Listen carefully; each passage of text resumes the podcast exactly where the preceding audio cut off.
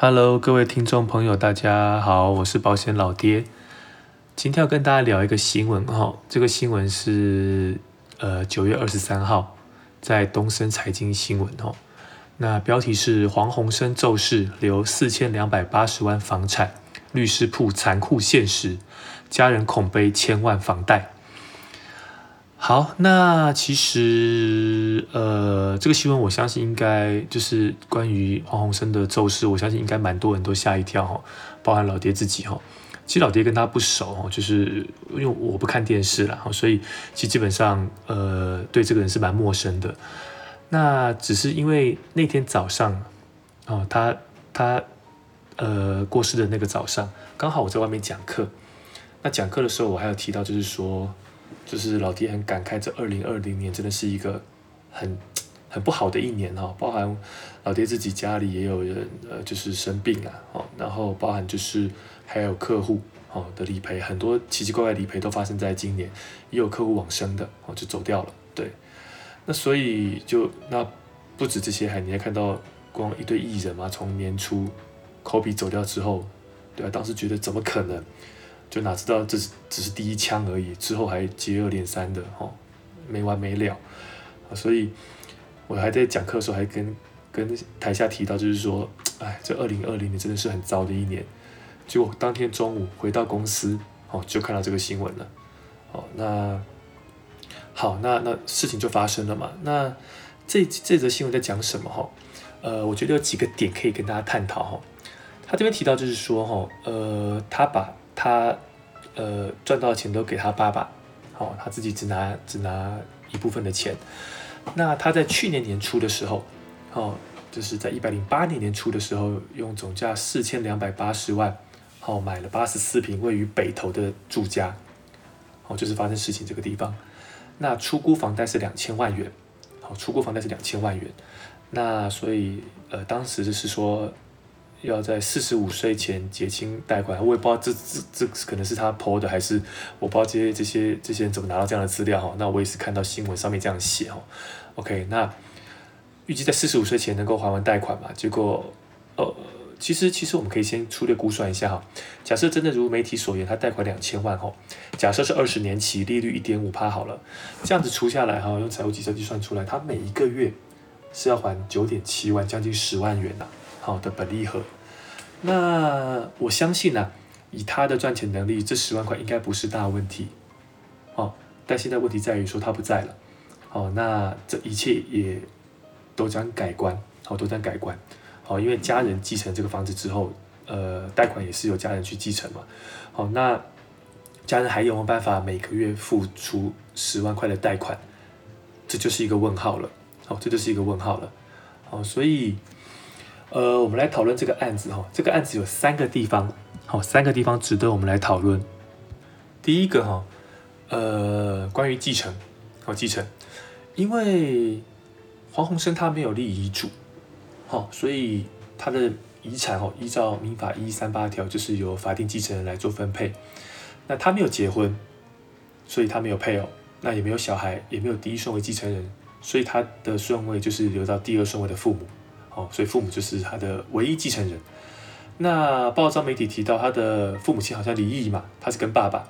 那不知道是不是他的本，就是说不知道他的本意是不是如此啦。可是如果依照民法的话，就是他的爸妈可以一人分一半。哦，虽然他妈妈没有跟他在一起，可是他还是可以分到一半。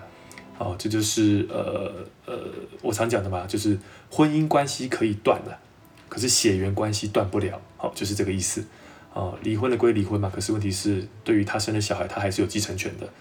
好，所以，呃，如果不想要这样子的话，那他就必须要在生前立遗嘱，然后就是说要把他的遗产哦全部留给父亲。那不过啦，这样子还是有特留份的问题啦。好，就是他妈妈还是可以主张，呃，算四分之一，对他可以分到四分之一。哦，这就是民法针对继承人的保障，你想不给谁都没有办法，因为他就是继承人，他就有特留份可以做请求。好，所以呃，就算立了遗嘱，哦，他还是呃，妈妈还是可以分到四分之一啦。好，四分之一。哦，那可是我是觉得，呃，这个点让我去思考，就是我觉得立遗嘱真的还蛮重要的。哦，那老爹在受受训 CFP 的时候，其实呃，老师们也会提醒大家，就是说，其实当你今天已经对一个家庭有责任的时候，每一个人都应该要写好自己的遗嘱。好，因为其实是，就说这是我们人生最后一件事情啊。那呃，你必须把它安排好，而不是把困难的事情都丢给留下来的人。好，对，那避免突发状况的产生的时候，家家里会陷入一团的混乱。好，真的是你没有交代的话，连连你的账户、你的密码、你哪个账户有钱都都都不知道，都一团乱呐。好，所以所以会很麻烦。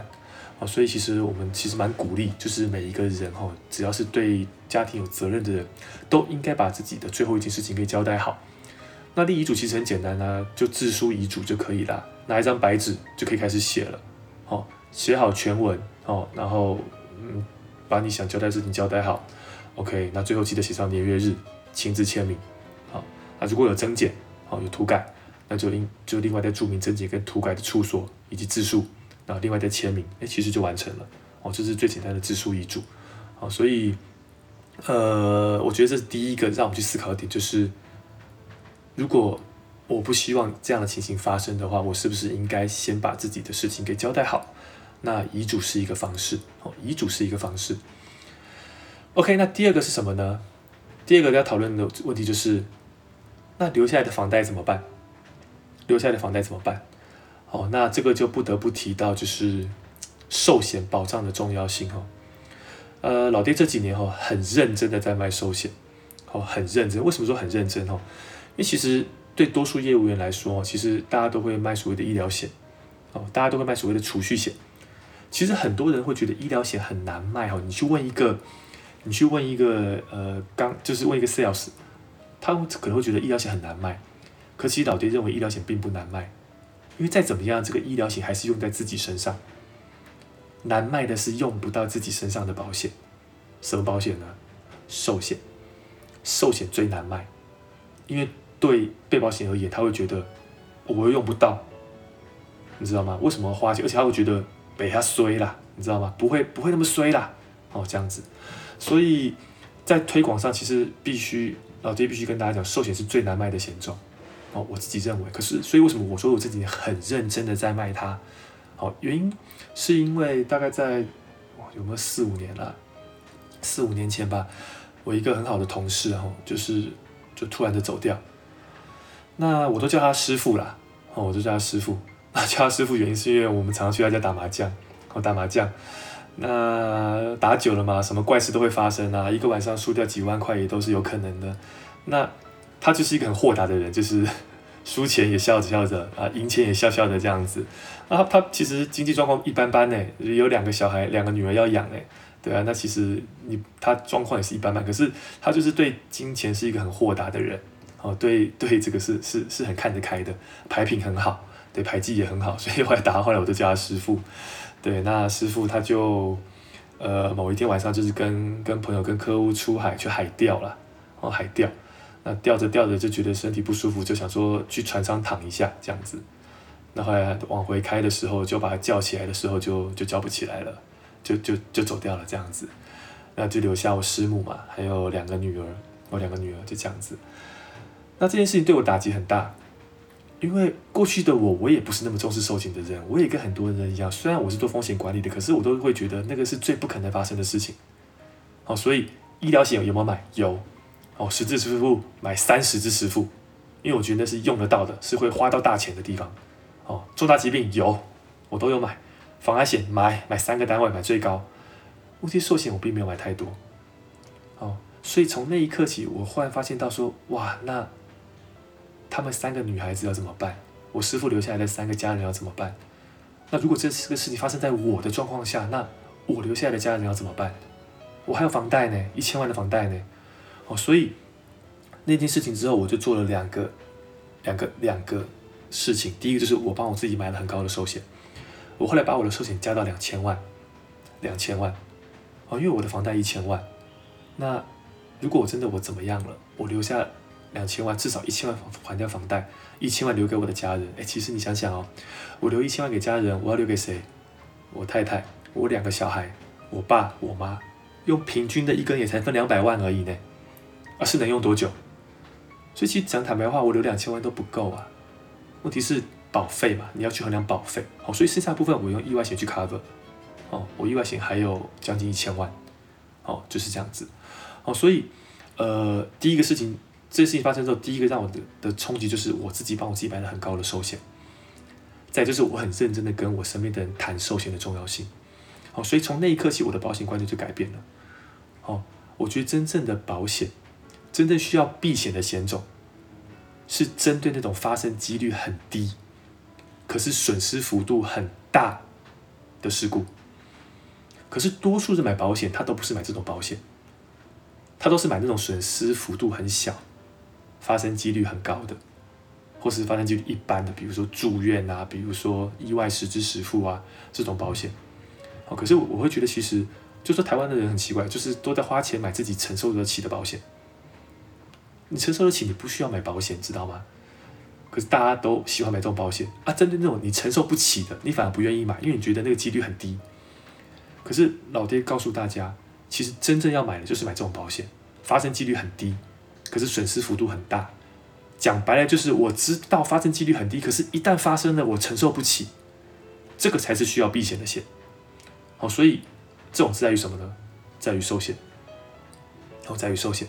好，所以呃，还是觉得就是其实寿险的规划是很重要的。好，一样，每一个对家庭有责任的人都需要足够的寿险。当然，寿险的高跟低，好，跟每个人负担的责任会有所不同。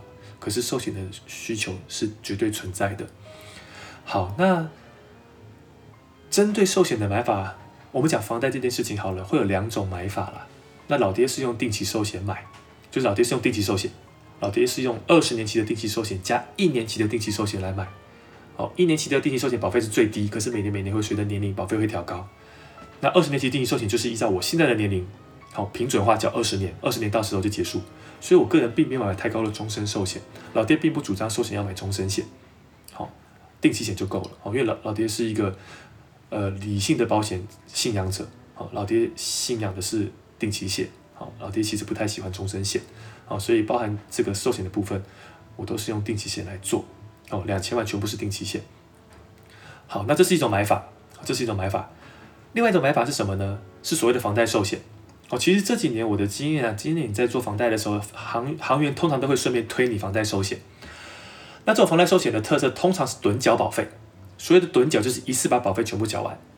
好，那当然保费就是一次要缴出去钱比较高。我我刚好手上有个案例啊，就是我客户前前一个月咨询我，他就是买了房子，好，那行员卖要卖他房贷寿险，他是一千五百万的保额吧，因为他贷一千五百万，所以一千五五百万的保额，三十年期趸缴保费八十八万，哦，就是一次缴八十八万，然后你就可以换到三十年的一千五百万的寿险的保障，哦，这样子。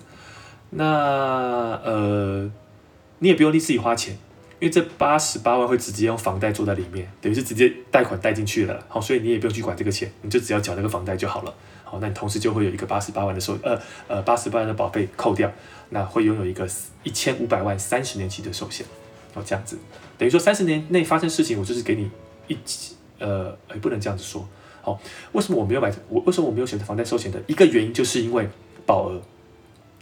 老爹的买法，买一般的定期寿险，我不管我在这二三十年什么时候走，我就是拿固定的保额。可是如果你用房贷寿险来做的话，它的保额是随着你的房贷慢慢降低的。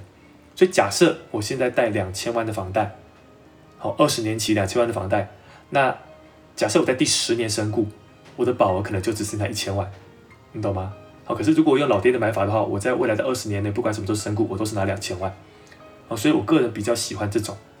这种这种给付方式，而不是递减的，因为递减的房贷寿险，它真的只能拿来还房贷，其他什么都做不了。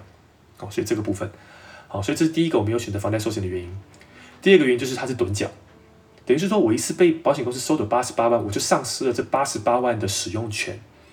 哦，这货币是有时间价值的，所以如果对我而言，我宁可每年缴个三四万，可是我可以把剩下八十八万差额的钱，我拿去做自己拿去做财务规划。我每年只要给你两三万、两三万、两三万的保费就可以了，而不是一次给你八十八万，让我这笔钱完全丧失使用权，让保险公司去做使用。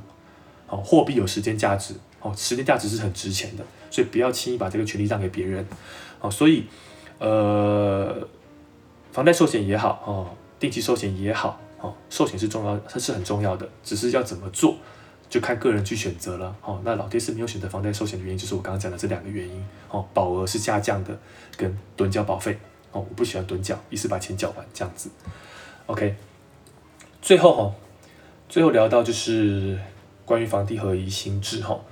因为呃，那个律师有在提到，就是说哈，因为黄鸿升他是在去年一零八零年初买房的，所以他已经是属于房地合一新制。好，一百零五年一月一号以后你买的房子，未来再出售的时候，通通都适用新制。哦，新制。好，那新制的特色，哦，新制特色有两个。第一个就是如果你短期内出售，哦，税很重。税很重。第二个就是它不像旧制，旧制是只有房地呃房地买卖只有房子要课税，土地是免税的。个人交易土地是免课征所谓的财产交易所得税的，只有房子要。所以当我在算所得的时候，我算出来之后，我会去乘以一个叫做房地比的保护罩。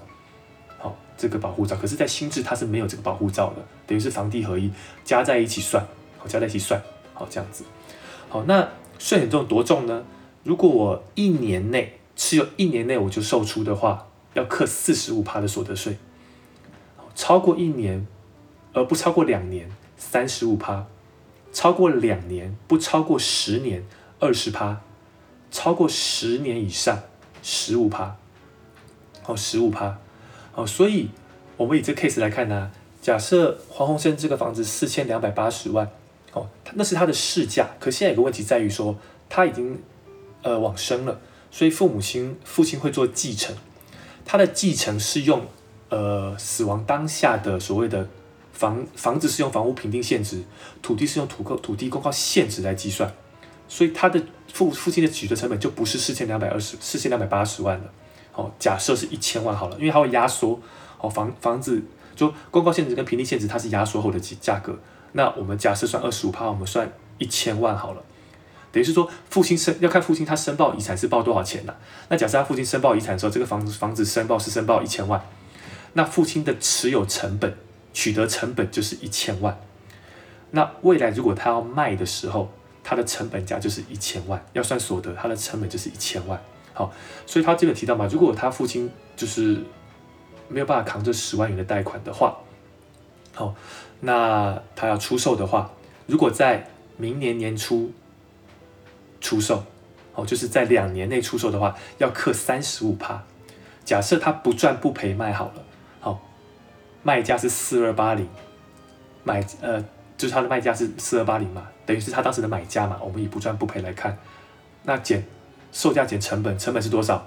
好，不是他的四二八零哦，是我继承当下我用一千万缴遗产税，所以他是用一千万算成本哦，所以他的所得。他父亲卖这个房子的所得就是四二八零减一千是三二八零，三二八零老弟刚刚说啊，两年内卖三十五趴，所以三二八零乘以三十五趴是一千一百四十八万，等于说他父亲要把这个房子，如果在两年内把这房子卖掉的话，他要缴一千一百四十八万的所得税，这太扯了，这太扯了。好，那怎么解套？有，就是呃，用所谓的自用住宅，撑六年，撑六年。如果你呃呃持有六年后，而且符合自用住宅的定义的话，那这样就会有十趴的优惠税率，而且有四百万的免税额。好，所以一样，假设我六年持有六年之后，我不赚不赔，用四二八零卖掉，先减我的持有成本，成本一样是一千万，就是我呃继承的时候的的申报遗产税的的成本。好，所以四二八零减一千，刚刚说过还有四百万的免税额，所以再减四百万。所以父亲的所得变成二八八零，他的所得变二八八零万，二八八零乘以十趴，因为他适用优惠税率十趴，好，所以就呃要缴两百八十八万的所得税，哦，两百八十八万所得税，当然还是很重啊，还是很重啊。不过你要跟之前的一一四八万比，差了八百六十万呢，差了八百六十万呢，这就是房地合一新制的杀伤力，哦，你短期持有。它的税是是是下很重的，哦是下很重的，哦所以这就是呃呃他的爸爸留下来的人面临到的状况了。要卖，你就是要撑过，至少要撑满六年之后，你用适用自用住宅的定义去把它卖掉，这样税比较少。如两年内卖的话，这个税太重了，太重。就算如果超过两年，哦，那也是二十趴嘛，也是二十趴嘛。那二十趴这样算下来，呃，也是六百多万呢，也是六百多万呢。好，对啊，所以，呃，怎么算都是用自用住宅会比较划算的，哦，比较划算。可是前提是你要撑得过去，你要撑得过去。好，所以拉回来讲，就是，呃，所以就当然没有人会想到这种事情会这样发生嘛，啊，可是这就是人生，不是吗？好，这就是人生。啊，所以，呃，我我们也我我们我们不会算命哦，我们也不是先知，好，我们也只能够。透过一次一次身边发生这样的事情，一次一次提醒自己，那我的规划做够了没？哦，或者是我我现在状况我能够接受吗？最坏的状况我发生了我是能够接受的吗？哦，如果我现在的安排最坏的状况发生是可以接受的，那 OK，那你就你就放心了，你就继续去做过你的生活，去去打拼你的事业。可是如果你思考后发现到说，如果最坏的状况发生是你自己承受不起的话，那真的要请你自己帮自己做一些规划，好，哪怕是立遗嘱也好。如果担心房子的问题、房贷的问题，透过寿险的规划也好，哦，或是如果你担心这个房地合一的话，你可能在买房子的时候就要做一些安排了。好，这都是这都是这都是呃事前可以做的事情的，好，事前可以做的事情。可是事后再来的话，就真的都来不及了，好，来不及了。OK，所以呃，就是呃很遗憾呐，就是就是看到这则新闻。三十六岁，对啊，比我还小啊，比我还小一点，人生才刚要开始，而且人生是很丰富、很精彩的，可是就这样突然就结束了，啊，结束了啊，所以，呃，我只能说，呃，人生就是这样子，我们真的没办法决定，好，一切都是老天爷决定的，好，我们只能够在这个不确定的道路上，帮自己做一些确定的规划，来避免这些不确定的事情发生的时候，让自己的影响。对家人的影响，对责任的影响，怎么样能够降到最低？好，降到最低，这是我们唯一能做的事情。OK，好，那今天的的的的报道就分享到这边。OK，我们下次见。